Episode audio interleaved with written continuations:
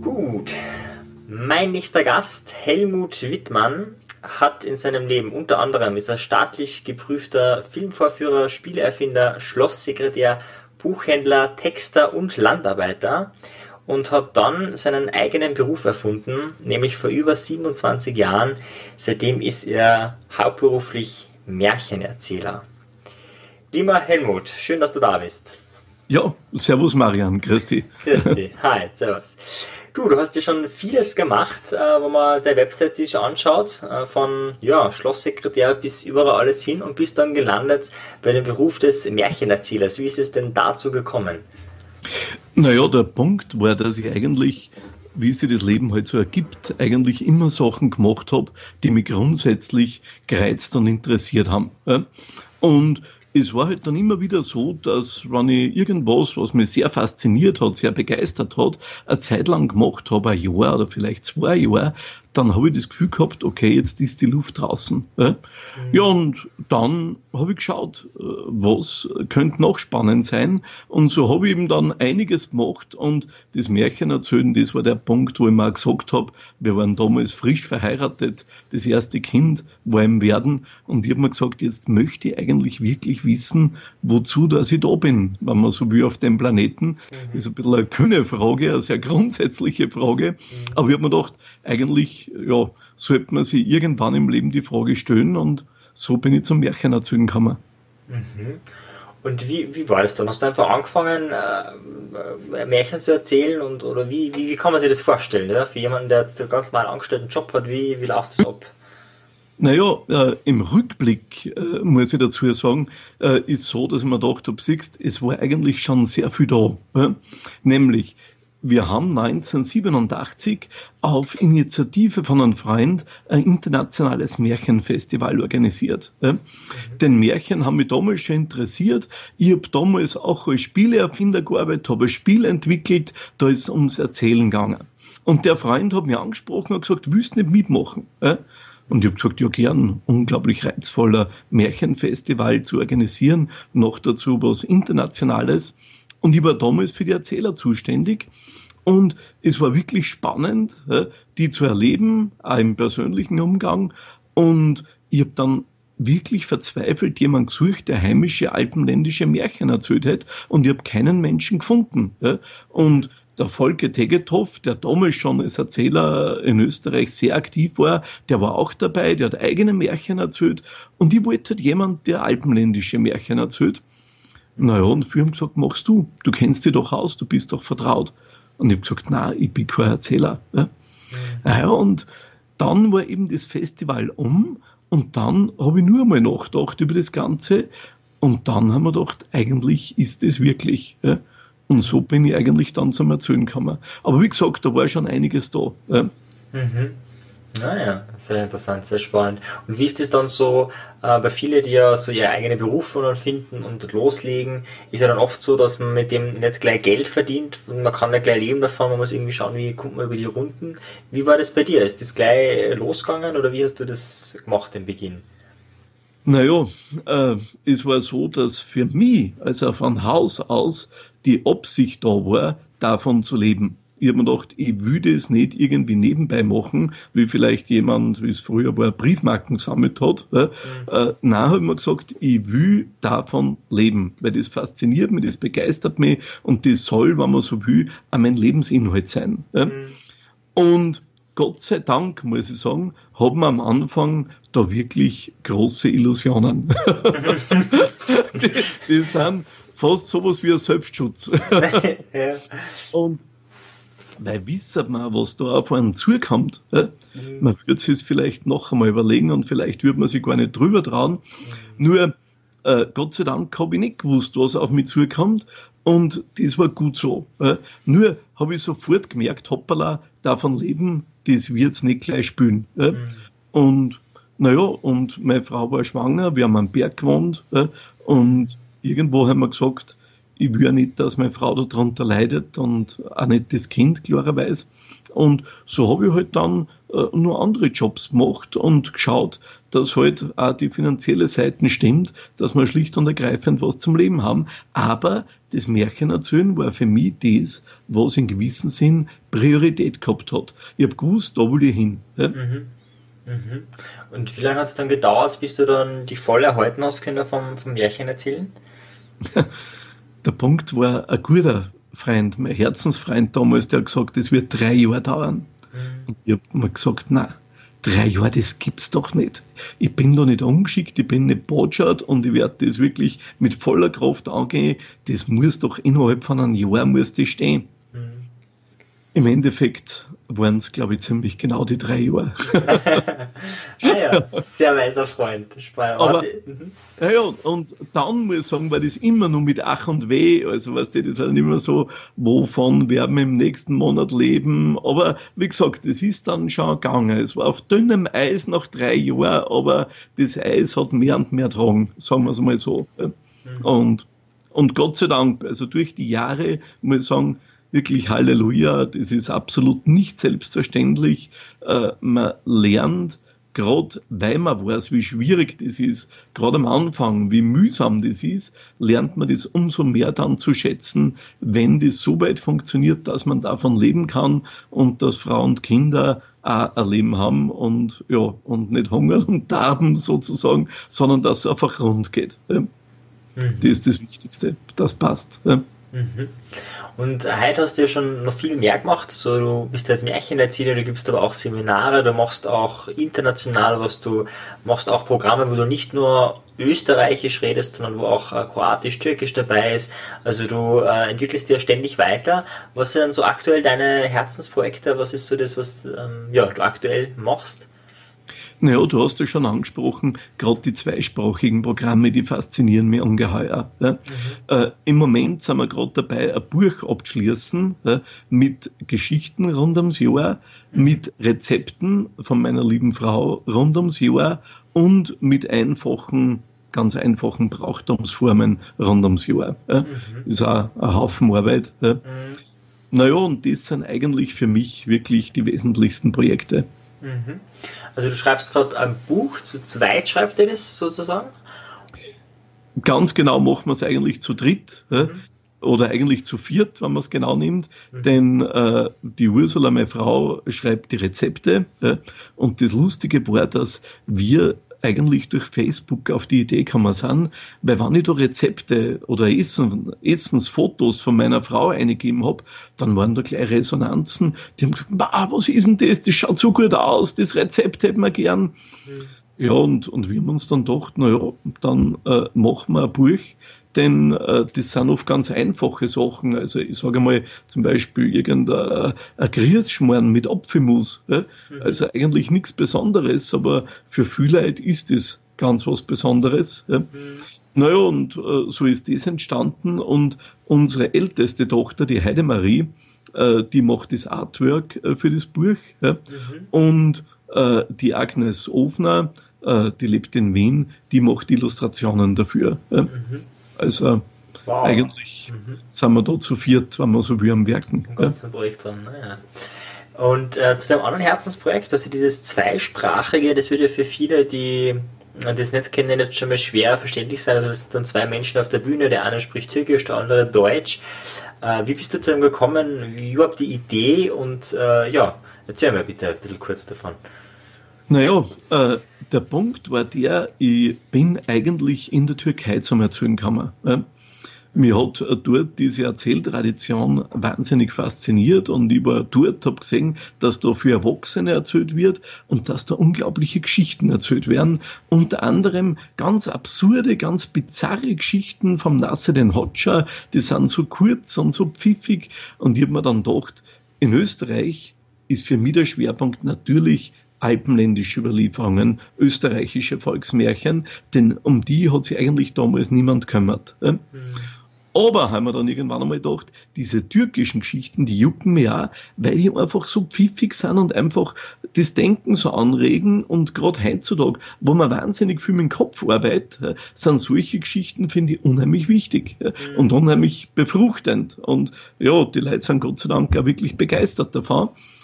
Und ich habe mir dann gedacht, viel schöner war es, ich kann ja nicht Türkisch, aber wenn man den originalen Klang von den Geschichten, also die Sprachmelodie, wenn man die auch hört, ja, mhm. da haben wir gedacht, da war es umso schöner.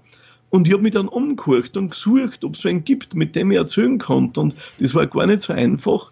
Und über sieben Ecken, Gott sei Dank, hat sich der Kontakt ergeben zum Mehmet Talkelic. Ja. Mhm. Und der Mehmet ist erstens ein unglaublich lieber und herzlicher Mensch ja, mhm.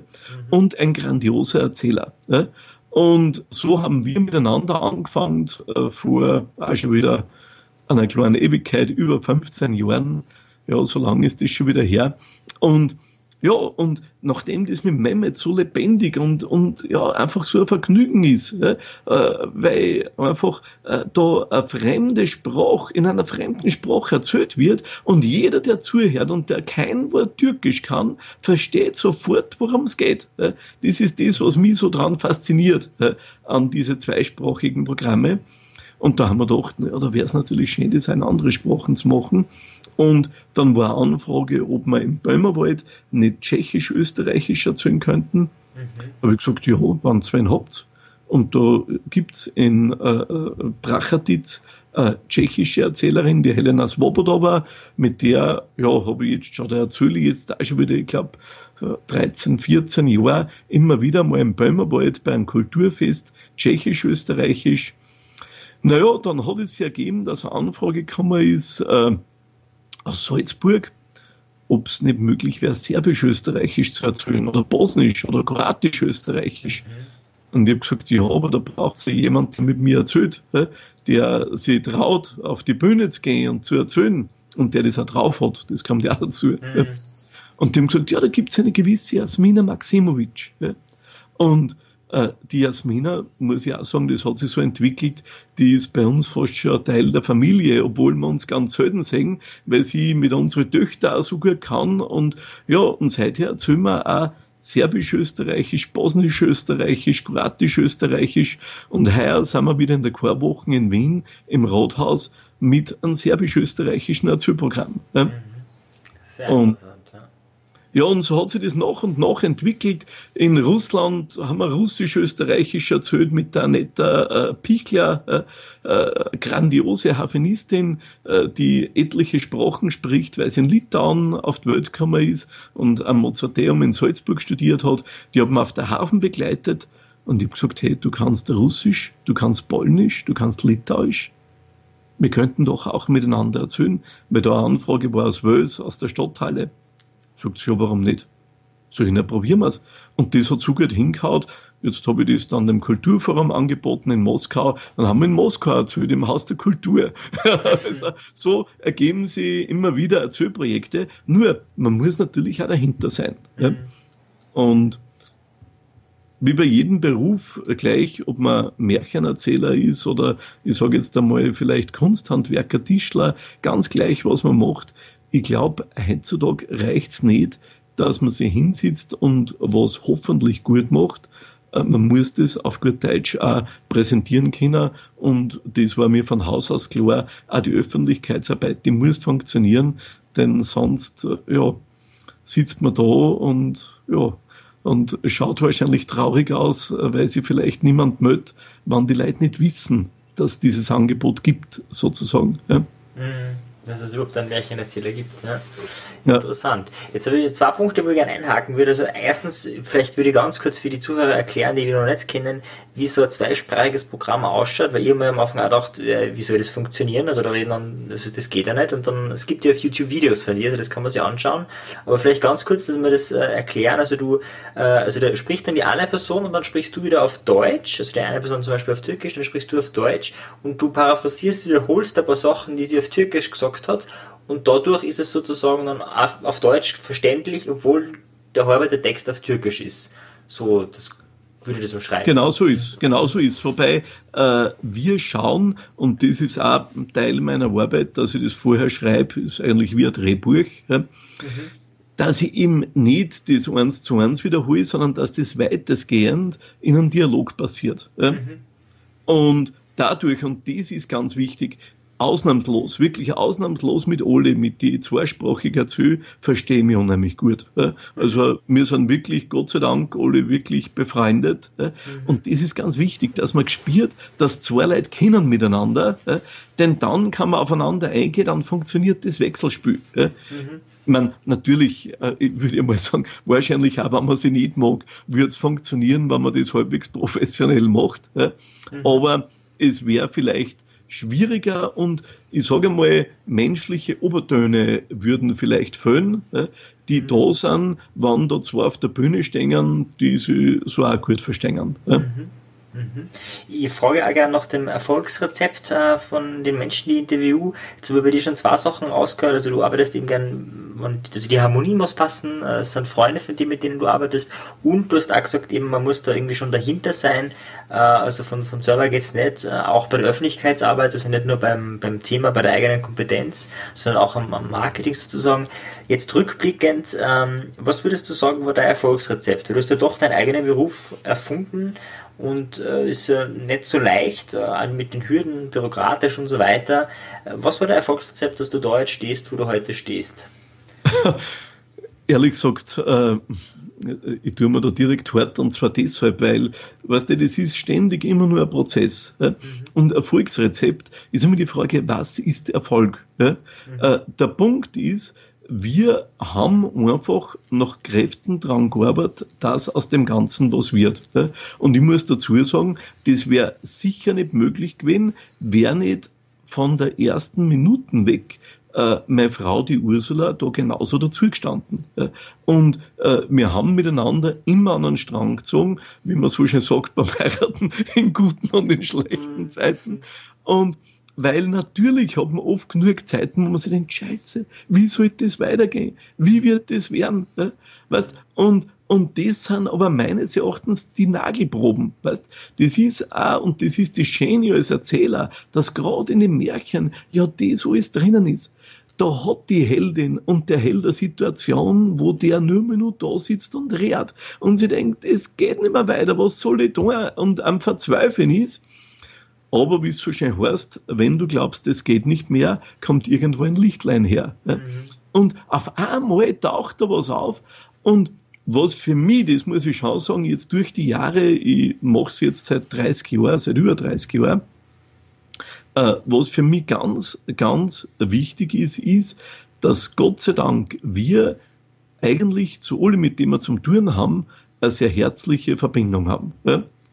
Das gilt für die Veranstalter, das gilt für die Leute, äh, mit denen ich sonst zusammenarbeite.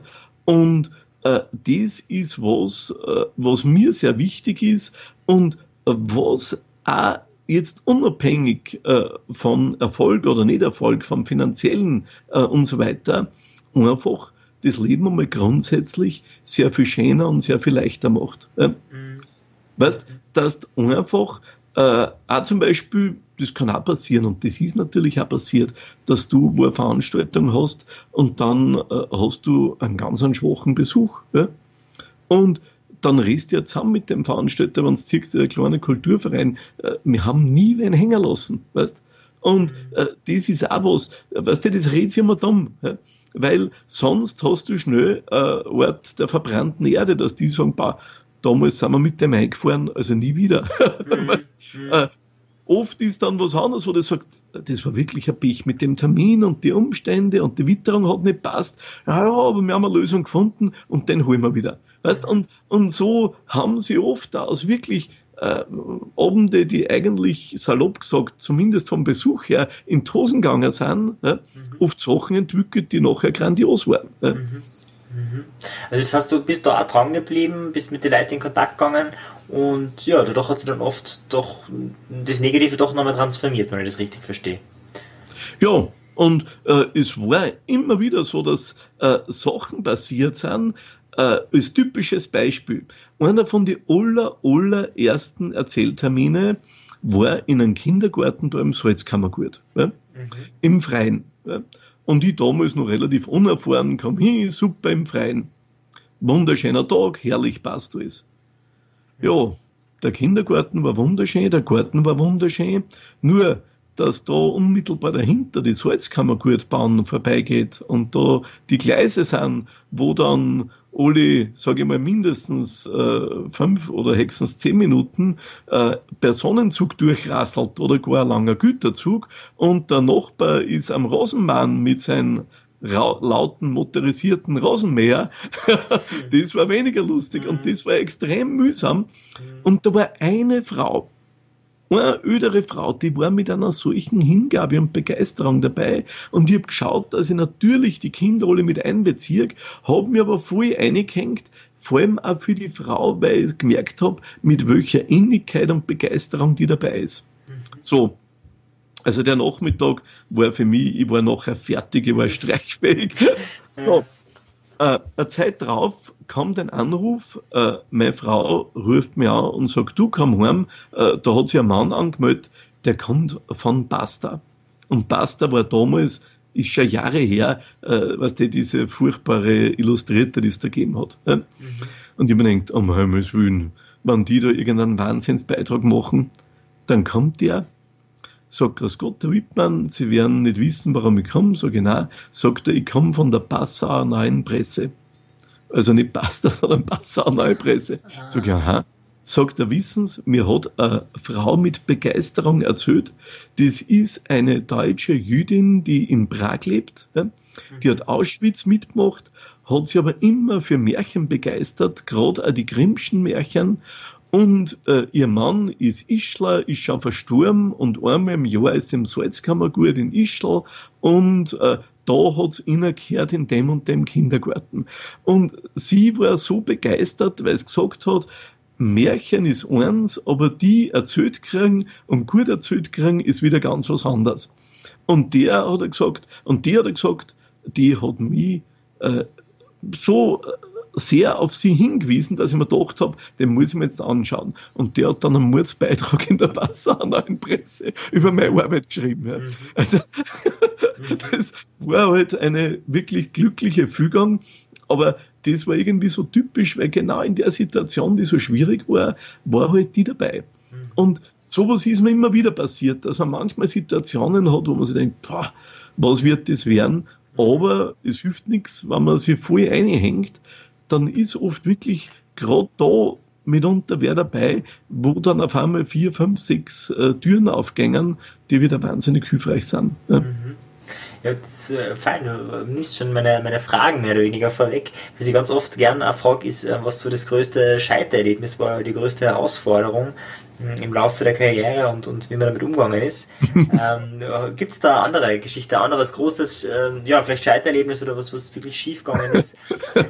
Äh, ja, natürlich äh, gibt es da immer wieder welche, wobei ehrlich gesagt, äh, Gott sei Dank verdrängt man ja manches und vergisst dann das und das. Das ist auch oft ganz hilfreich, sage ich mal. Aber ich werde es nie vergessen, äh, einmal, da habe ich bei einer, ich glaube, Diamanten Hochzeit erzählt. Ja. Und ich muss dazu sagen, äh, das ist ein Teil meiner Arbeit, dass ich mit den Leuten vorher ganz genau rede. Ja? Mhm. Und ganz genau frage, weil es gibt Leute, die rufen an und sagen, äh, ja, grüß Gott, äh, bist du oder sind Sie der Märchenerzähler? Und ich sage, ja, äh, ja, äh, wir warten da und da äh, eine Stunde, was kostet die? Und ich sage, hey, Entschuldigung, aber jetzt reden wir mal, worum geht's denn? Was wollt's denn überhaupt? Und dann können wir auch gerne über das Geld reden, aber zuerst muss ich mal wissen, worum es geht. Mhm.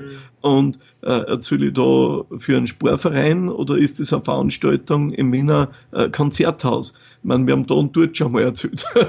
Mhm. und, äh, so, nein, es war das und das. Ihr kommt jetzt reden wir mal und dann, und dann gibt Sachen, wo ich sage, tut mir leid, da bin ich der falsche Mann.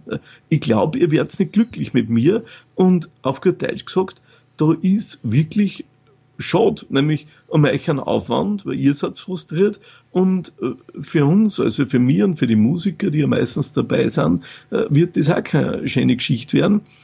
Und oft ist dann so, dass man redet und eine Form findet, wie das funktionieren kann. Mhm.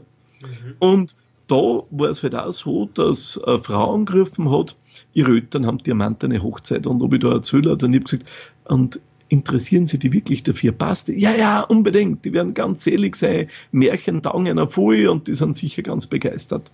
Okay. Ich bin hingekommen, habe dort erzählt. Und dann war da, das waren lauter ödere Leute.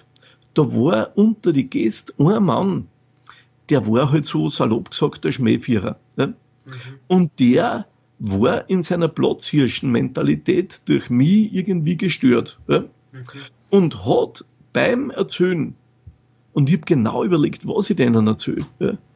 Mhm. Und ich muss sagen, ich bin kein Humorist. Ich meine, die Geschichten sind unterhaltsam, sie sollten unterhaltsam sein, aber das sind keine billigen Schmäh, das sind keine tiefen Witz und äh, das ist nicht meine Welt. Ich bin kein Humorist. Mhm. Und der hat da immer die tiefsten Meldungen dazu lassen. Also wirklich, es war furchtbar. Und äh, ehrlich gesagt, äh, mir war das direkt peinlich, weil man dachte, mein Gott, du bist schon ein alter Mann und im Grunde deines Herzens der unglaublicher Depp. Ja? Also du bist nicht weise geworden im Alter, wie man es sich ja wünscht und erhofft, sondern äh, du bist eigentlich äh, ja, ein Mensch, der, man kann nicht einmal sagen, ein Kind, weil ein Kind nicht so dumm ist. Kinder sind gescheit. Und du bist das leider nicht. Das okay. habe ich nicht gesagt, weil man nur denkt. Mhm. Nur, ich gehe gern ein auf Leid. Weißt du, wenn so Zwischenrufe oder was kommt, taugt mir, wenn das passt, weißt wunderbar, gehe ich wirklich gern ein drauf. Nur das war mir zu tief, weißt da, da mhm. kannst du nicht drauf eingehen, weil dann leidet das Ganze, weißt dann sinkt einfach das Niveau von der ganzen Geschichte und dann wird es wirklich tief und billig.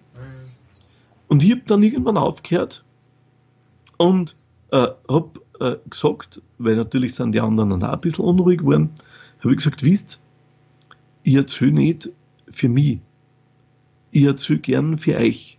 Und ich habe mir genau überlegt, was ich für euch erzähle. Äh, und wenn es euch gefällt, dann erzähle ich weiter gern für euch. Äh. Wenn es euch aber nicht gefällt, dann macht's mir nichts, wenn ich aufbrich und heimfahre, weil ich will weder euch da jetzt äh, das Fest vertun und selber habe ich gesagt, äh, muss ich es auch nicht haben, wenn es euch nichts gibt. Ja? Mhm. Und äh, damit war der natürlich jetzt einmal, weil die, die Leute, nein, nein, unbedingt. Und damit war der einmal mundtot gemacht. Weißt, aber das war notwendig, das auszusprechen. Mhm. Mhm. Weil äh, äh, es gibt dann halt Situationen, äh, wo man sagen muss, na, unter die Voraussetzungen geht's halt nicht. Weißt? Das ist so wie, ich weiß auch nicht, du kannst da kein Kammerorchester bei einem Kinderfest neben einer Hüpfburg spielen lassen. Weil erstens werden die Kinder mit dem Kammerorchester keine Freude haben. Äh? Und mhm. zweitens, wann das Kinder sind, die gern musizieren und die vielleicht, vielleicht äh, gerne mal ein Stück von einem Kammerorchester hören, wird das neben der Hüpfburg nicht funktionieren. Ja. Also, ich sage da jetzt äh, äh, alles extrem gesprochen. Und das ist das Um und Auf, einfach auch zu wissen, wo man richtig ist und wo nicht. Ja. Mhm. Und Dabei ist mir aber schon wichtig, das muss ich auch sagen, äh, und das taugt mir auch für unglaublich viele verschiedene Leute und für verschiedene Gruppen zu erzählen. Und es gibt wirklich fast nichts, wo wir noch nicht erzählt hätten. Also äh, da gibt es wirklich unglaubliche Geschichten, wo man, wenn man sich gut vorbereitet, immer einen Zugang findet und den Leuten auch einen Zugang eröffnet. Mhm. Aber ich sage, eine Hausnummer äh, in einem Bierzelt äh, brauchst du natürlich nicht anfangen. Mhm. ja. ja.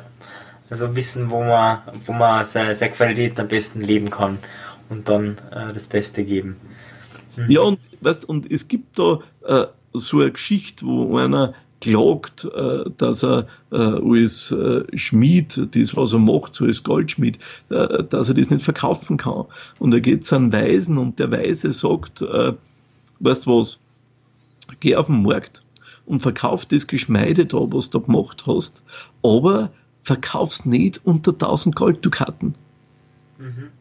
Und der äh, geht auf den Markt und die Leute kommen und, und, und, und äh, die fragen, was das kostet und er sagt äh, 1200 Golddukaten, damit er nur einen Spielraum hat zu anderen. Mhm. Und die schaut ihn an und sagt, bist du vollkommen geistesgestört? Ich meine, das für 1200 Golddukaten, da brauchen wir gar nicht mehr weiterreden. Naja, und, und er verkauft natürlich nichts und kommt zurück zu einem Weisen und äh, der fragt ihn, was er erlebt hat. Er erzählt ihm das und der Weise sagt so, und jetzt passt auf, und jetzt gehst in die und die Stadt zu dem und dem Kaufherrn und bietest ihm das Geschmeide an. Und er geht in die Stadt und er kommt zu dem Kaufherrn und das ist einer, der mit Geschmeide vertraut ist, bietet ihm das zum Kauf und der sagt, tut mir leid, ich kann es nicht nehmen.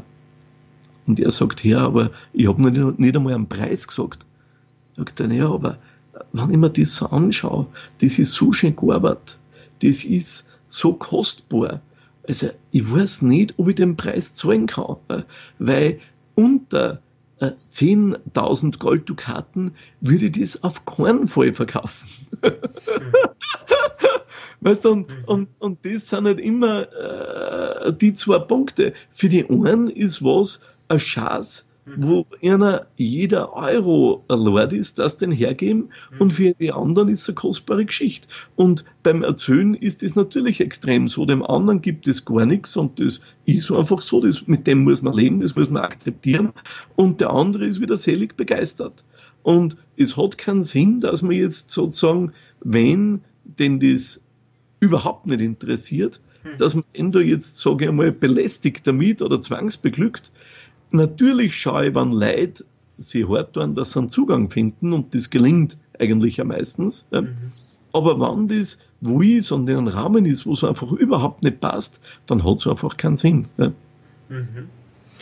Das ist sehr spannend. Jetzt würde ich gerne ein bisschen äh, zurückgehen, äh, die Zeit ein bisschen zurückdrehen und einmal äh, ganz an den Anfang gehen. Äh, und eine Frage, die ich gerne und oft stelle, ist, ähm, was ist denn so deine erste Kindheitserinnerung? Boah. Die erste Kindheitserinnerung ist, glaube ich, die, wenn ich mich so recht erinnere, dass ich rot gesehen habe. ah, okay. Und ich bin nämlich wirklich, das hat mir die Mutter erzählt, ich bin im Pforsen gefallen, ja, wie man sagt. Ja. Das, das sind irgendwie so Schüttelkrämpfe. Mhm. Und ich kann mich nur dunkel erinnern, dass die Mutter vollkommen geschreckt war. Sie hat mir am Arm gehalten und ich habe rot gesehen. Wirklich ein schönes Rot. okay. Oh je, war das lebensbedrohlich oder wie, was, was, was war denn in dem Moment? Hat so empfunden, also sie war vollkommen aus dem Heisel. Äh, für mich war das nicht wirklich furchtbar. Ne? Mhm. Aber wie gesagt, ist die erste bewusste Erinnerung. Wie, wie alt warst du da?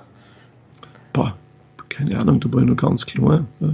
Äh, also, wie ist man da? Keine Ahnung, irgendwie anderthalb oder was. Also irgendwie wirklich noch ganz klein. Ganz jung, ja. Mhm. Ganz jung. Ja. Okay. Und dann äh, einige Jahre später, was war so, was, was wolltest du als Kind werden? Was war als Kind so der, der Traumberuf? Zuerst Lokomotivführer äh, mhm. und, dann, und dann Pfarrer. ah ja. Okay, aber jetzt spannend, du äh, Pfarrer erzählen ja auch viel und du bist jetzt auch Märchenerzähler. Warum Pfarrer?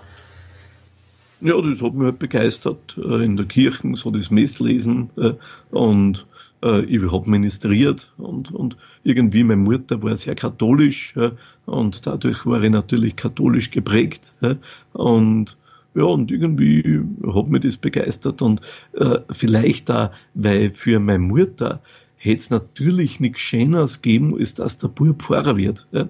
Also Priestermutter, das war für sie das Allerschönste gewesen, aber ich glaube, sie hat es im Endeffekt, äh, ja, sie war ganz zufrieden, dass so gekommen ist und nicht anders. Ja, fein. Das heißt, äh, lebt, deine Mutter lebt noch? Sie hat noch Kontakt? Äh, Nein, sie ist äh, vor äh, jetzt schon wieder 14 Jahren verstorben. Okay. Ja. Mhm. Und, aber wie gesagt, wir haben bis auf letzt einen äh, guten Draht gehabt und äh, ja, und vor allem äh, wäre ich sicher nicht Märchenerzähler, äh, hätte sie uns nicht so viel erzählt. Mhm. Und insofern ist sie ja eh eigentlich dran schuld, also die Auslösung. Schuld kann man da gar nicht reden, ja. so katholisch bin ich nicht mehr. ja. Sehr schön. Ja, das wäre interessant. Was, was hast du von deinen Eltern, also Vater, Mutter, mitbekommen, äh, was du jetzt heute im Beruf brauchst? Also das eine natürlich, okay, sie hat, sie hat viel erzählt, Äh, Gibt es noch irgendwas anderes, wo du sagst, okay, das waren eigentlich essentielle Dinge, die du heute im Beruf, in deiner Berufung äh, benötigst? Ich muss dazu sagen, ich bin äh, vaterlos groß geworden, eben bei meiner Adoptivmutter, äh, die für mich meine eigentliche Mutter ist. Und äh, was das war, was für mich äh, das Beste und äh, Größte und Wichtigste war und ist, das war natürlich äh, die Nestwärme. Und weil wir haben eigentlich nicht viel gehabt, eigentlich gar nichts. Wir haben in einer Zwei-Zimmer-Wohnung gewohnt und sie ist arbeiten gegangen, damit es uns sozusagen durchbringt. Mhm. Und, äh, aber es hat nie an menschlicher Wärme gefällt. Und ja, und wie gesagt, und dann, äh, wie ich ein bisschen größer geworden bin, ist mit uns Kindern spazieren gegangen, hat gestrickt beim Spazierengehen und hat dabei Geschichten erzählt. Ja. Und wir waren so 10, 15 Kinder aus dem Dorf um sie herum und ich meine, das ist ja, heutzutage hört sich das wirklich an wie ein Märchen, weil das gibt's ja heute in der Form nicht mehr. Ja. Mhm. Erstens, äh, man sieht kaum 10, 15 Kinder auf einmal auf der Straße. und, und ja, und, und äh, zum anderen, äh, dass da wer äh, irgendwie einfach so mit Kindern spazieren geht und denen dabei Geschichten erzählt und vielleicht dann noch, wie es bei ihr war aus ihrer Kindheit und, und was sie erlebt hat äh, an unglaublichen Dingen, äh, das ist ja heute absolut, also äh, wenn wem sowas passiert, dann ist das ein unglaublicher Glückspilz. Ja. Mhm, ja. Sehr spannend. Und du hast dann also ähm, warst du praktisch einer von, also waren es mehrere Kinder, mehrere Adoptivkinder, mehrere Adoptivkinder oder waren das dann wie, wie Nein, nein. Wie, hm? Ich war in dem Fall der Einzige, aber ah, okay. im Dorf, Im Dorf, im Dorf ja, okay. waren so viele Kinder von den Nachbarn. Mhm, mhm. Ah ja, Kinder, okay. Und dann war ja, also du bist ja nicht gleich Märchenerzähler geworden, du hast ja, wie du schon sagst, so herumgejobbt. Wie hat sich das ergeben? War das erfüllend oder wie, ja, wie war so der Weg bis dorthin, wo du dann schlussendlich gelandet bist? Naja, wann es genau betrachtet, äh, dann äh, war eigentlich alles auch wenn es mitunter Zach war, äh, durchaus so, dass, man so sagen kann, erfüllend war und mir grundsätzlich taugt hat und vor allem habe ich viel gelernt dabei. Ja. Und weil äh, ich habe zum Beispiel als Landarbeiter gearbeitet, das war was, das hat mir damals zum Teil nicht so richtig taugt, also das war wirklich mühsam, aber man lernt natürlich auch wahnsinnig viel. Und weil wir haben da nur als Beispiel im Frühjahr Baum gesetzt auf der Indoor-Autobahn. Boah, da war es kalt. Der Schnee hat, den hat es der hertrieben. Äh, ich war der, der mit dem Lastwagen gefahren ist, mit so einem kleinen Lastwagen. Und da haben wir den Motor rennen lassen, dass wir bei der Heizung die Bier zubestellen, damit wir in der Pause ein warmes Bier trinken können. also, äh, das war wirklich mühsam zum Teil. Und wenn du da tagelang tausende Baum setzt, das ist nicht wirklich lustig. Und oder im Sommer dann das Stroh schleppst äh, bei der Hitze. Also das war wirklich schon mühsam, aber äh, es war eine unglaublich wichtige Erfahrung. Mhm. Wichtig für was oder was, was glaubst du, hast du damals gelernt? Ähm naja, wichtig, äh, erstens, äh, wie mühsam, dass man sich sein Geld verdienen kann auch. Äh. Und ja, und zum anderen war es für mich wichtig, äh, damals war gerade äh, so diese ganze Biowelle im Kommen und ich habe mir gedacht, naja, vielleicht werde ich äh, Biobauer. Weil man denkt, das könnte doch was sein, das ist doch erstrebenswert, wenn man da Selbstversorger ist und so weiter, äh, dann hat man sicher ein gutes Leben. Nur da habe ich gemerkt, die ganze Zeit draußen arbeiten und das wollte ich da ausprobieren, darum habe ich es auch gemacht. Mhm. Da habe ich gemerkt, hoppala, das ist nicht das meine. Ja. Und was, da muss geboren sein, du musst von klein auf damit vertraut sein, gerade als Biobauer mit den ganzen Gegebenheiten. Äh, du musst, wie man bei uns sagt, einen Vorchtel haben. Ja. Und hast den nicht, dann ist es wirklich, wirklich nicht so einfach, dass man da reinwächst. Ja. Mhm. Hm, vielleicht ja, in der Jugendphase oder vielleicht was auch schon früher oder später, wo in deinem Leben hast du das erste Mal dein Denken nachhaltig verändert? Wann war das erste Mal so vielleicht so ein Aufwacherlebnis oder irgendwas, wo du sagst, aha, jetzt schaut die Welt ein bisschen anders aus? Boah, ich würde sagen, äh, wie ich mit diesen türkischen Geschichten äh, äh, vertraut worden bin. Äh, der mich derartig begeistert, dass ich mir gedacht habe, boah, haben denkt, also Wissen und Erkenntnisse und Lebenserfahrungen in Form von Geschichten weiterzugeben, das ist wirklich ein unglaublich pfiffige Ort und das hat mich echt begeistert. Und darum bin ich dann auch dorthin gefahren, weil ich mir das einmal anschauen wollte, in Natura. Mhm. Und, und das, ja, also war wirklich was, glaube ich, was mein Leben ganz grundlegend verändert hat. Mhm. Hast du da so eine Lieblingsgeschichte auf Lager, die, die du erzählen könntest? Ja, warte, ich muss nur ganz geschwind jetzt, ich habe gesehen, bei mir wird der Akku vom Laptop äh, oh, schon ja. Den hänge ich jetzt geschwind an. Ja, damit da nicht das auf das geht. Und bei der Gelegenheit werde ich einen Schluck Wasser trinken.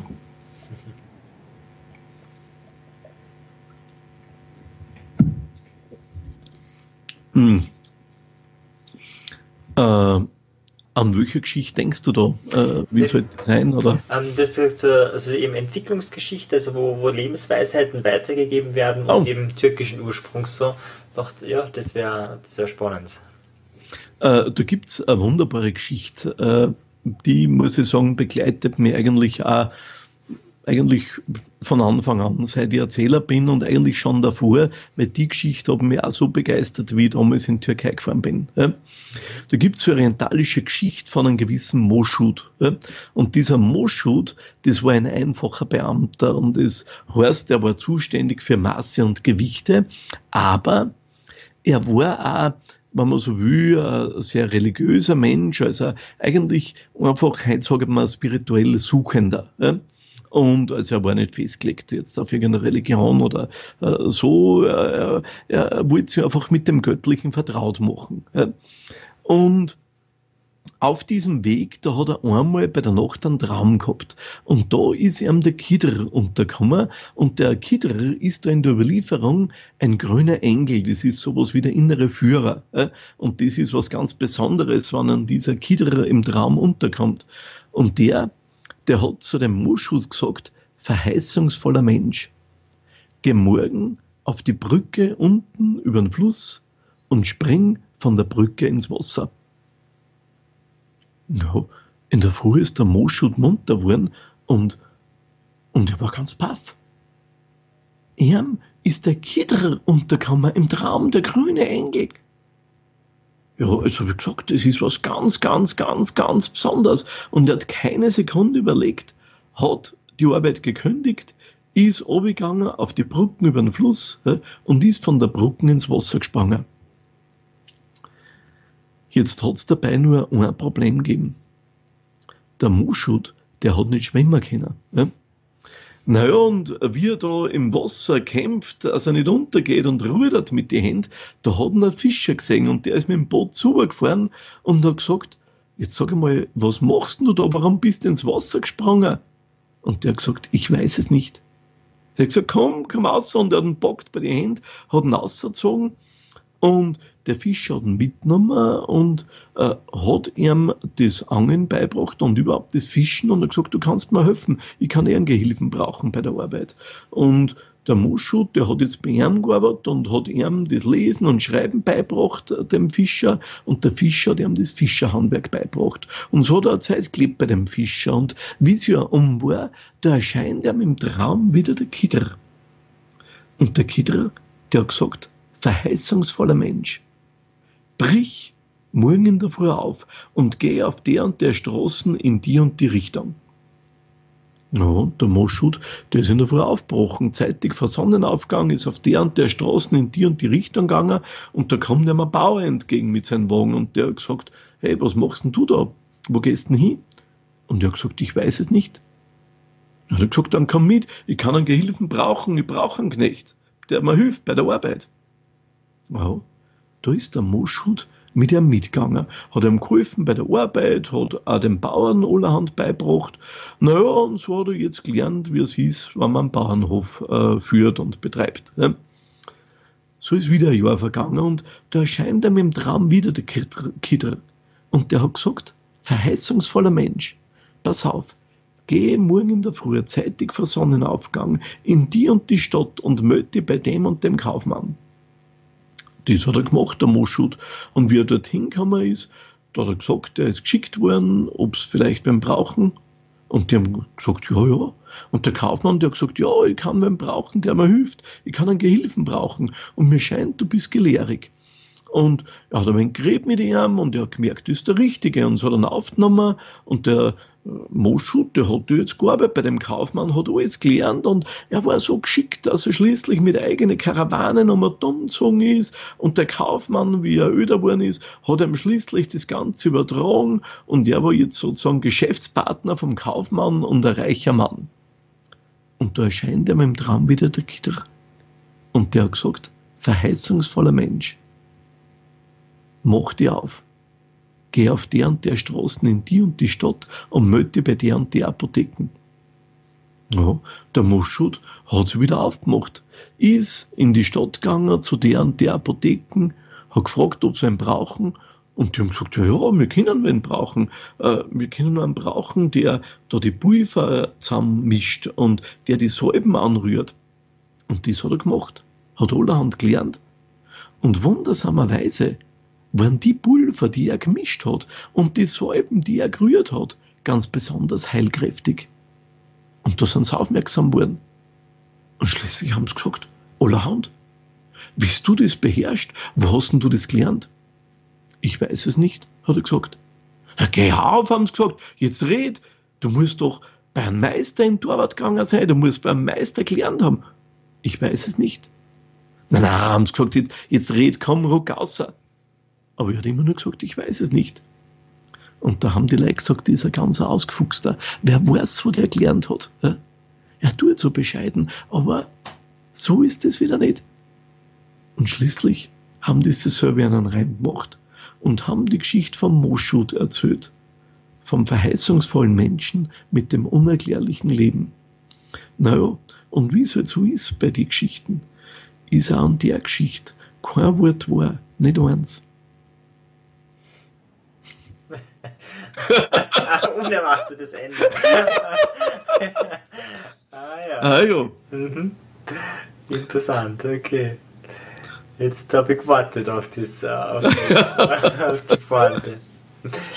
Okay, und das ist ursprünglich türkisch. Also das ist jetzt praktisch, ähm, ja, wie bei uns Brüder Grimm ist es dort. Äh, nein, nein. Äh, das ist eine eigene, eigentlich spirituelle Tradition. Äh, es gibt da äh, Leute, das sind ganz eigene Geschichten, das, äh, die sogenannten Sufi-Geschichten. Sufi. Mhm. Ah, ja, genau. Und äh, da, ich, ich, bin mir jetzt nicht sicher, aber ich glaube, dass die Geschichte aus dem Maschnavi von Mevlana Rumi ist. Und Mevlana Celaleddin Rumi ist eigentlich aus Persien geflohen vor die Mongolen, im Mongolensturm und die sind dann nach Konya gekommen und also mitten in der Türkei, das damalige Konyam, also äh, ursprüngliche ist jetzt Konya und dort hat er sich niederlassen und äh, hat dann später den Orden der tanzenden Derwische gegründet und in Konya ist jetzt noch das Mausoleum äh, vom äh, Romi. Ja. Und, äh, und der hat unglaubliche äh, äh, Bände geschrieben mit Gedichten, mit unglaublichen Geschichten. Und ich glaube, dass die da auch drinnen ist. Und die Perser sagen, er ist ein Perser und die Türken sagen, nein, er ist ein Türke, weil er in Konya war. Also da streiten sich die Gelehrten. Im Grunde ist vollkommen wurscht. Mhm. Hauptsache ist, die Geschichten sind gut. Und der hat eine Fülle von unglaublichen Geschichten. Mhm. Oh, ja. Jetzt hast du ja ein großes Repertoire an, an Geschichten, die du schon sehr oft erzählt hast. Ähm, vielleicht um es ein bisschen greifbarer zu machen, wie viel Aufwand das ist, wie viel Vorbereitung das ist. Wie war denn das zu Beginn, wie du die erste Geschichte erzählt hast? Wie, wie viel hast du dir da vorbereitet? Hast du dich vorbereitet? Äh, wie lange hat das äh, ja, gedauert, äh, bis das zu einer Routine geworden ist? Ja, ja, ich muss sagen, Routine ist jetzt noch nicht. Aha, mhm. Und äh, weil äh, der Punkt ist der nimmer immer wieder vor. Ich sage mir, mein Gott, äh, im Jänner, Februar, da ist eh äh, von der Zelltermine her nicht so viel los, äh, da ist ruhiger, da werde ich mir jetzt richtig ansaugen mit Geschichten und Geschichten, Geschichten, Geschichten, Geschichten einstopfen. Nur, das geht nicht. Äh, weil so Geschichten, die führen, so eigenartig das klingt, ein Eigenleben. Äh, und was die Geschichte musst du erwischen und du musst eine Geschichte erwischen und mir taugt es immer wieder zu stöbern, aber ehrlich gesagt, ich schaffe es nicht, dass ich mir einen Tag lang hinsitze und eine Geschichte nach der anderen einziehe. Das wäre so, wie wenn sie wer hinsitzt und einen Schweinsbraten nach dem anderen isst. Äh, irgendwann geht's nicht mehr. Und wann wer nun so sehr auf Schweinsbraten steht, irgendwann ist genug. Ja? Und äh, das ist auch mit Geschichten so. Also, und man muss die auch bewusst wahrnehmen. Und äh, es ist einfach so, dass ich halt immer wieder schaue, immer wieder stöbert und wenn man Geschichte unterkommt, wo man denkt, bah, die gibt was her, dann habe ich inzwischen schon eine eigene Datenbank, äh, wo ich die Geschichte auch notiere äh, äh, mit Stichwörtern, weil es gibt oft Geschichten, die in einem bestimmten Moment für mich gerade nicht äh, sozusagen erzählbar sind, wo es gerade nicht passen, wo ich aber weiß, äh, okay, in vielleicht einem halben Jahr oder zu der Jahreszeit ist das eine unglaublich schöne Geschichte oder zu dem und dem Anlass, der vielleicht relativ selten ist. Mhm. Und also wenn man jetzt der Weihnachtsgeschichte unterkommt, dann, naja, dann werde ich die halt so sozusagen einmal notieren und vormerken und äh, oder umgekehrt äh, jetzt äh, unglaubliches äh, Sommermärchen, weil man denkt, das muss man im Sommer erzählen. Es gibt die Geschichten, die kann man eigentlich das ganze Jahr erzählen, äh, aber es gibt da Geschichten, die passen halt nur zu einer bestimmten Zeit. Mhm. Und dann hast du die abgespeichert und dann warst du vielleicht, okay, in ein paar Monaten wirst du die Geschichte erzählen. Wie gehst du da weiter vor? Übst du die ein? Schreibst du ein Drehbuch? Was, wie, wie gehst du vor bis zum Auftritt? Ja, bei mir ist es einfach so, dass ich äh, die Geschichte einmal aufnehme und die nehme ich ganz einfach äh, für mich da äh, am Mac auf äh, und ich habe äh, in iTunes alle meine Geschichten äh, und äh, ja, und wenn ich dann irgendwo hin unterwegs bin, beim Autofahren, dann höre ich mir es wieder an. Mhm. Und das ist eigentlich dadurch, dass ich doch immer wieder weite Autofahrten habe, eine relativ gute Gelegenheit, dass man äh, beim Autofahren sich die eigenen Geschichten anhört. Oder auch, wenn ich, ich sage jetzt einmal, so wie es jetzt ist, äh, daheim bin äh, und es passt, nach dem Mittagessen, dann äh, lege ich mir hin auf eine kleine Siesta und höre mir ein paar Geschichten an, die ich mir vorbereiten will. Ja? Mhm. Okay. Und dann, ähm, so, wenn du dann auf der Bühne bist, ist das dann einfach einstudiert und fertig? Oder wie du hast ja vorher gesagt, du gehst dann aufs Publikum ein. Also das ist, ist dann so eine Mischung aus ähm, ähm praktisch einem, einem, fertigen Theater und einem Impro-Theater, also wo, wo, nicht unbedingt statisch, oder wie kann man sich das vorstellen? Äh, naja, es ist so, dass eigentlich, äh, wenn man es genau nimmt, ist der Schauspieler das ziemlich genaue Gegenteil für mich von einem Märchenerzähler. Ja? Und weil der Schauspieler braucht Bühnenpräsenz äh, und den sollten die Leute so intensiv wie möglich äh, wahrnehmen und sehen. Ja. Natürlich braucht der Erzählerin, der Erzähler auch eine Bühnenpräsenz beim Auftritt. Ja. Mhm. Aber in der Geschichte, je mehr die die Leute vergessen, desto besser ist. Ja. Mhm. Weil äh, dann sind die Leute in der Geschichte drin. Während äh, äh, natürlich ist bei mir so, ich erzähle am liebsten im Stehen oder im Gehen äh, auf der Bühne äh, und äh, eigentlich so gut wie nie äh, im Sitzen. Und wenn ich mich da bewege, dann ist natürlich klar, dass wir die Leute wahrnehmen. Aber wie gesagt, es ist eigentlich ideal, wenn es ganz in der Geschichte sind und dies, was da auf der Bühne passiert, vollkommen vergessen. Mhm. Und was war dann für die ähm, erfolgreicher Auftrag? Also was muss an einem Abend sein, damit du sagst, das war jetzt super?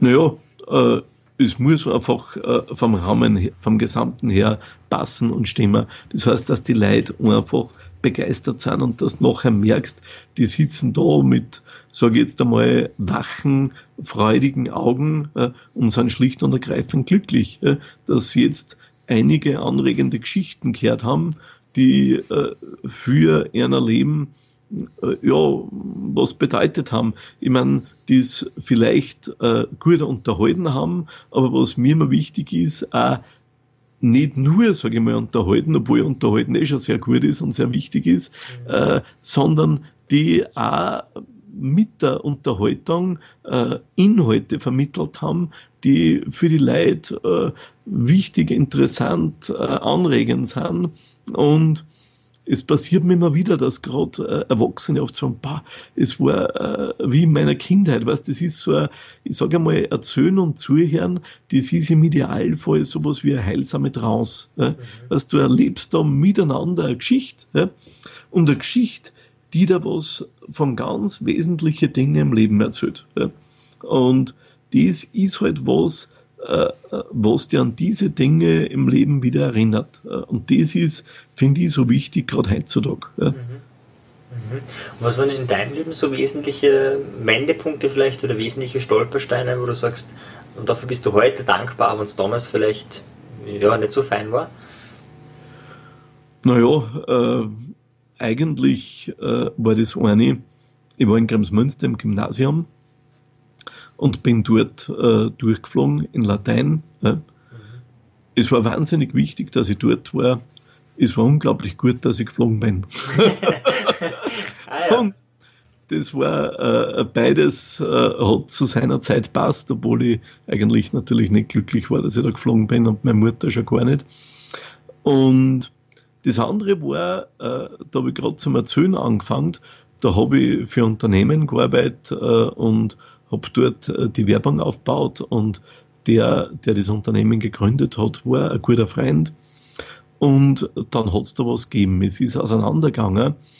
Und er hat mir Vorwürfe gemacht, die ich überhaupt nicht verstanden habe. Und ich habe dann gesagt, du, wenn das so ist, dann ist gescheiter, wir lassen es bleiben.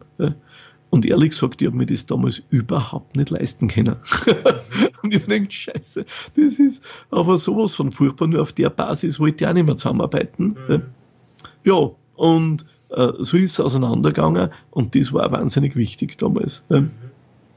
Und so schwierige Situationen, äh, äh, also dass man, wenn man das Gefühl hat, na das passt nicht und das geht nicht, äh, die ist irgendwie erdulden und ertragen, äh, das ist auf Dauer nicht meins und da bin ich sehr froh.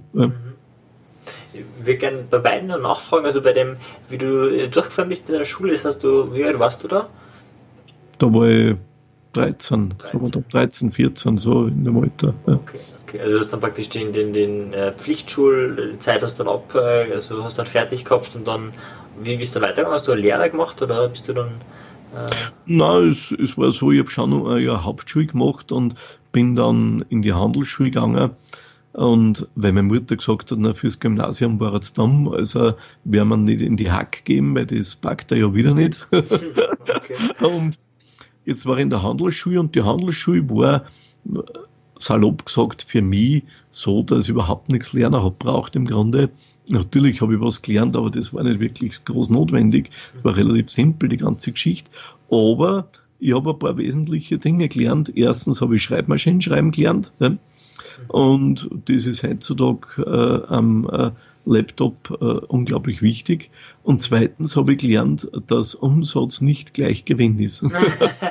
ja, selbstständiger ein wichtiges, wichtiges Kriterium, das stimmt. Ja, ja und das verstehen viele nicht. Weißt du, mhm. also wenn man so mit Leuten redet, dann äh, das können sie viel nicht vorstellen. Und ehrlich gesagt, äh, ich habe auch unterschätzt, wie sehr äh, diese Umstellung ist, wenn man zuerst angestellt war und dann selbstständig ist. Ja.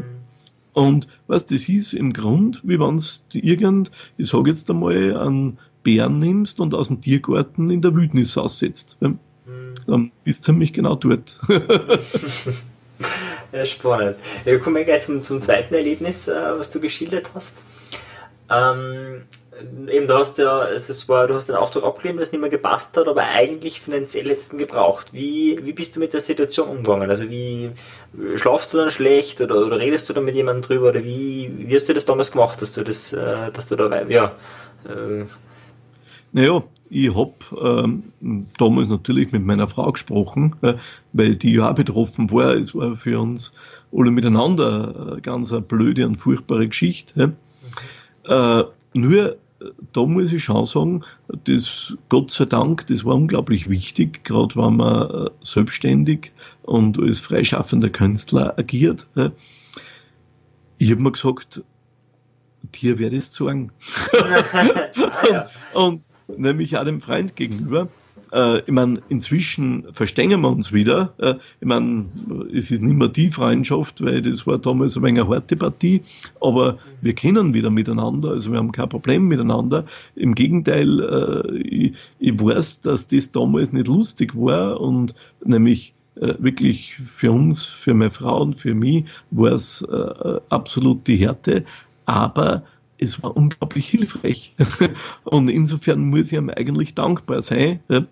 Und äh, ja, und, und ich habe mir dann gesagt, so, und jetzt werde ich mir auf vier stellen und, und äh, auf gut Deutsch gesagt, dir werde es zeigen, weil der so da hat, na, ohne mich mehr oder weniger ist er sehr vollkommen aufgeschmissen. Mhm. Und, und dies äh, war in meinem Leben immer sehr wichtig. Auch so wie der Freund gesagt hat, na, bis du von dem leben kannst, dauert es drei Jahre, haben wir gedacht, das werde ich dazu sagen. Also dir werde ich es sagen. wie gesagt, ich habe es dann mit den drei Jahren äh, nicht ganz hingekriegt. Ja. Mhm. Aber trotzdem ist wichtig, weißt, so, so, so eine Grundhaltung, dass man dann nicht eingeht. Mhm, ja. Motivation, ja, ja, ja, ja, sondern äh, und dass man nicht dann sozusagen äh, äh in äh, äh, Starre des Schreckens verfällt, sondern wirklich sagt, und jetzt werde ich gegen den segeln, das schauen wir an. mhm. Und wer hat dich da unterstützt, während du gegen den Wind gesegelt bist oder generell im, im Leben bis dorthin? Was waren, waren so deine Mentoren, deine Unterstützer? Naja, äh, zum einen äh, war natürlich äh, meine Frau, die äh, da war. Also sie haben mich jetzt nicht, muss ich dazu sagen, nicht irgendwie jetzt groß trösten oder aufrichten müssen, äh, mhm. sondern wir haben halt über das geredet und wir haben halt überlegt, was kann man tun, dass man aus dieser blöden Situation, aus der furchtbaren rauskommt. Ja? Und und, und ich bin dann einer, der dann in solche Momente immer sofort agiert und alles Mögliche äh, äh, macht und schaut, dass, dass sich da sofort äh, möglichst bald dramatisch was ändert. Ja. Mhm. Ich meine, was natürlich nicht gleich passiert und wo man natürlich dann nicht so gut schlaft, weil man sich denkt, ah, wie wird das werden und, und kriegen wir das um und geht sich das aus und weißt du, also das, das ist schon nicht ohne, ja. aber wie gesagt, ich bin da keiner, der man sagt, oh je, oh je, oh je. ich meine, das sage ich vielleicht auch, aber das Entscheidende ist für mich das Handeln. Mhm. Mhm. Zum Beispiel, jetzt, damit man ein Bild hat, was, was hast du dann alles gemacht? Hast du dann äh, Theater angeschrieben oder was, was waren so deine Aktionen danach? Wie bist du? Ja, ja, na, das sowieso. Also ich habe da an dem, äh, dass ich hauptberuflich Märchenerzähler werden will, habe ich damals sowieso mit größter möglicher Entschlossenheit gearbeitet. Ja. Aber mir war klar, äh, weil das habe ich da schon gesehen, so schnell wird es nicht gehen, dass ich wirklich davon leben kann, dass Frau und Kind äh, da was zum Beißen haben, auf gut Deutsch gesagt. Ja.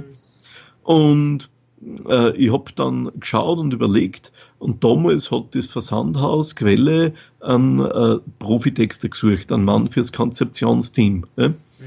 Und da habe ich mich zum Beispiel beworben und habe einer geschrieben, eigentlich, das war der erste Satz in der Bewerbung, eigentlich bin ich vom Beruf Märchenerzähler, aber deshalb für Sie vielleicht genau der Richtige. Und? Ist das was geworden? Das ist spannend. Ich war drei Jahre bei Quelle. Ah, okay, ja, super. Nicht schlecht. Und ohne dem wäre auch, muss ich dazu sagen, das Erzählerdasein so nicht möglich gewesen. Mhm. Ja, spannend. Das heißt, du hast ja dann auch, weil Texten ist ja doch äh, verwandt mit dem, was du tust. Ja. Es ist ja auch die, das sind sicher andere Texte, aber äh, ja, ist nicht, ist nicht ganz artfremd, sage ich mal, mit dem du dich dann da erhalten hast können. Ja, es war äh, so gesehen, muss ich sagen, auch einmal mehr eine Lehre, weil äh, ich werde es nie vergessen, äh, immer wieder und immer und immer wieder sind wir darauf hingewiesen worden, vergesst nicht, einfach formulieren, kurz und bündig. Ja. Und ich muss sagen, ein Punkt war, und darum habe ich dann auch nach drei Jahren kündigt, obwohl die Quelle wirklich da sehr, sehr hilfreich war, dass dann der Werbeleiter zu uns gekommen ist und ich war zuständig zum Beispiel für, erstens einmal für, ich glaube damals waren es 300, 400 Seiten Katalog. Ja. Mhm. Und äh, unter anderem für ein Mailing, das ist alle zwei Monate an jeden Haushalt in ganz Österreich gegangen. Mhm. Und das war mein Aufgabenbereich und das war eine spannende Geschichte, aber der hat gesagt, meine Herren, Sie dürfen nicht vergessen, wir machen Werbung für die Dümmsten der Dummen. Ja. Und ich habe gesagt, hey, ihr werdet doch hoffentlich nicht glauben, dass wir dann gescheiter sind.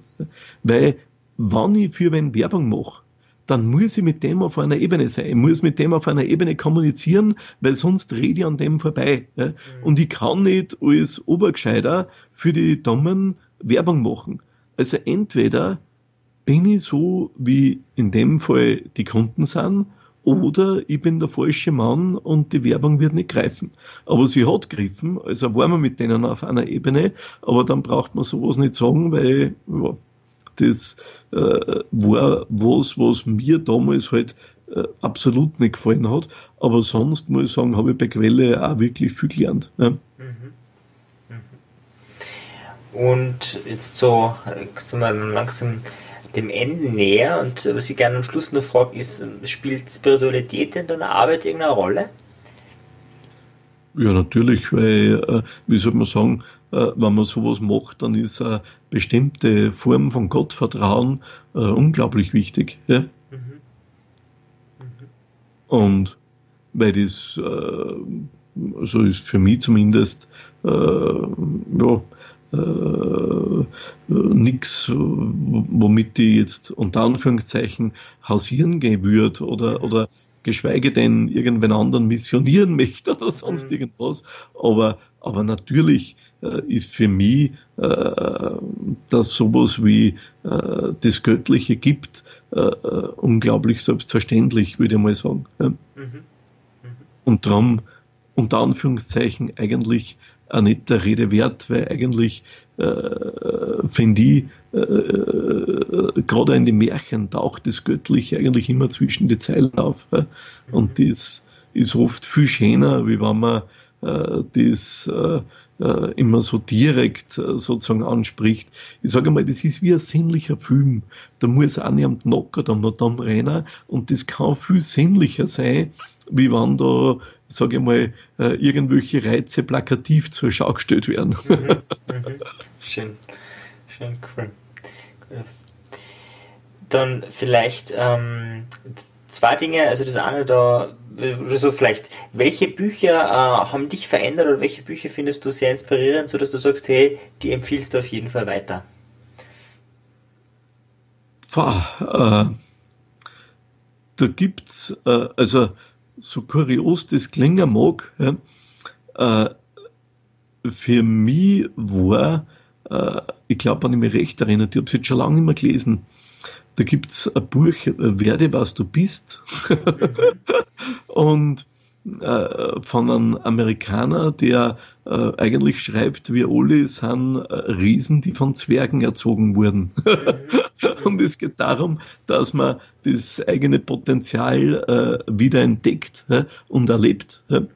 Äh, ein Buch, äh, das mich damals äh, wirklich sehr stark äh, fasziniert hat, war eben mit diesen ganzen türkischen Geschichten vom äh, Rashad Field. Ich ging den Weg des Derwisch. Ja, das hat mich damals wahnsinnig fasziniert. Äh, sonst äh, muss ich sagen, hat es eine Fülle von Büchern gegeben. Äh, Douglas Adams, Beanhalter durch die Galaxis. Mhm. Äh, dann äh, äh, der Wüstenplanet. Äh, Wahnsinn. Ja? Mhm. oder dann äh, gibt's, äh, ich glaube, das war schon vergriffen, ich weiß jetzt gar nicht, wie der heißt, ein Buch vom Glück und anderen Sorgen, wo, äh, äh, ich glaube, er dürfte ein Psychotherapeut sein oder ein Psychologe jedenfalls, der schreibt darüber, wie schwierig das äh, für viele Menschen ist, Glück auszuhalten. Mhm. und er schreibt dann, man sollte nur ein bisschen üben, dann kann man vielleicht mehr Glück aushalten, als man denkt. und äh, wie gesagt, das sind ein paar von die Büchern. Und eins, äh, das mich durch die Jahre unglaublich fasziniert, äh, das ist in Berlin beim Alexander Verlag äh, verlegt von Jean-Claude Carrière, Der Kreis der Lügner, die Weisheit der Welt in Geschichten. Ja. Ein unglaubliches Buch. Ja. Super, das ist eine schöne Liste. Ja, vielen Dank. Ähm, also doch vielleicht abschließend, äh, wohin geht's äh, hin bei dir? Also die nächsten Jahre, die nächsten Jahrzehnte, hm, gibt es irgendwelche anderen Projekte, irgendwelche anderen Ideen, die du verwirklicht sehen willst auf der Welt? Ähm, ja, wo, wo, was ist so die Zukunft? Naja, ich muss dazu sagen, wir waren äh, vor ein paar Jahren äh, in Indien auf Erzähltour, äh, haben dort erzählt und Workshops gehalten, äh, waren zum Beispiel im Iran auf Erzähltour und äh, das waren Länder, die haben mich recht begeistert und darum möchte ich eigentlich diese zweisprachigen Programme nur weiter ausbauen. Ne? Mhm. Jetzt, wie gesagt, ist einmal das vorrangige Ziel, äh, dass das neue Buch äh, gut fertig wird äh, und äh, dass dies dann natürlich auch äh, gut präsentiert wird, ist auch ganz, ganz wichtig. Und ja, und äh, da gibt's nur einiges zum tun, aber so weitergeschaut sind die zweisprachigen Programme, die eigentlich äh, nur weiter ausbauen möchte und natürlich daran arbeiten, dass die Geschichten nur mehr Tiefe kriegen, ja, und sie einfach nur mehr vollsaugen mit Geschichten, weil irgendwie ist man als Erzähler so wie ein Schwamm vollgesogen mit Geschichten und wann dann wer einen frischen Kopf braucht, dann kann er den Schwamm nehmen und kann sich mal drüber wischen und ist hoffentlich ein neuer Mensch. Schöne Metapher, ja. Sehr cool. Schöne Geschichte zu Ende. Ja, fein. Dann, wo findet man dich im Internet? Im Internet ganz einfach unter märchenerzähler.at. Ja. Mhm. Märchenerzähler natürlich mit zweimal AE geschrieben. Äh, wir haben einen Facebook-Account, äh, wo wir immer wieder mal Sachen eingeben. Ja, und äh, unter Märchenerzähler.at sind auch die ganzen Bücher, die Hörbücher, die gebundenen Bücher sozusagen. Wir haben jetzt neu die Sammlung, wo der Glücksvogel singt, mit Märchen zu den verschiedenen Lebensphasen auszugeben. Die ist gerade neu erschienen jetzt. Und also wenn man da Informationen haben will, auch die Videoclips äh, mit den Erzählungen zusammen mit Mehmet, mit der Jasmina und Videoclips zum Beispiel von Indien und so, die findet man eh unter Märchenerzähler.at bei den Videos und da hat man nur für mehr Informationen. Mhm. Ja, fein. Und gibt es schon ein ähm, Erscheinungstermin für das neue Buch? Weißt du, also hast du schon einen Plan, wann das äh, erscheinen soll? Ja, am 23. Juni ist da im Almdal wieder eine sehr schöne Veranstaltung. Da besuchen wir in drei Orten drei sagenumwobene Plätze. Das ist die Almdaler Sagenhors und bei der Almdaler Sagenhors entweder direkt am 23. oder am Vorabend, da äh, ist geplant, äh, das Buch zu präsentieren. Ah, ja. Sehr das spannend. ist genau der Rahmen dafür. Ja. 23. Juni 2018. Ja. ja, super.